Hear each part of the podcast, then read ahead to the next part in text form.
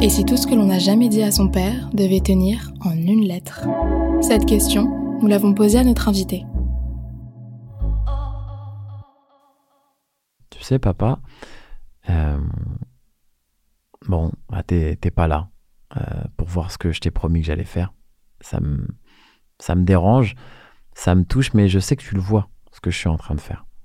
Je sais que t'es fier, je sais que t'aurais voulu kiffer tous ces voyages, t'aurais voulu kiffer tous ces plus uns avec moi parce que t'aimais la vie, t'aimais voyager, t'aimais euh, les beaux endroits. C'est pas grave. C'est pas grave. J'arrive bientôt pour tout te raconter. Donc t'inquiète pas. Il y a encore plein de choses qui vont se passer.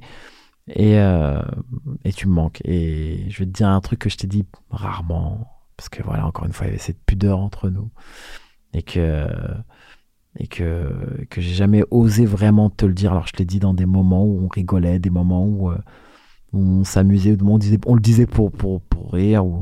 Mais c'est vrai que voilà, je t'ai jamais dit vraiment clairement que je t'aimais du fond de mon cœur et que je voulais te remercier pour euh, tous, ces, tous ces coups, qu'ils soient physiques, qu'ils soient euh, psychologiques, que tu m'as donné, où je t'en ai voulu, où tu m'as tu m'as cassé des, des jouets, tu m'as cassé des objets, tu m'as mais, mais je, je sais que tu faisais ça pour mon bien.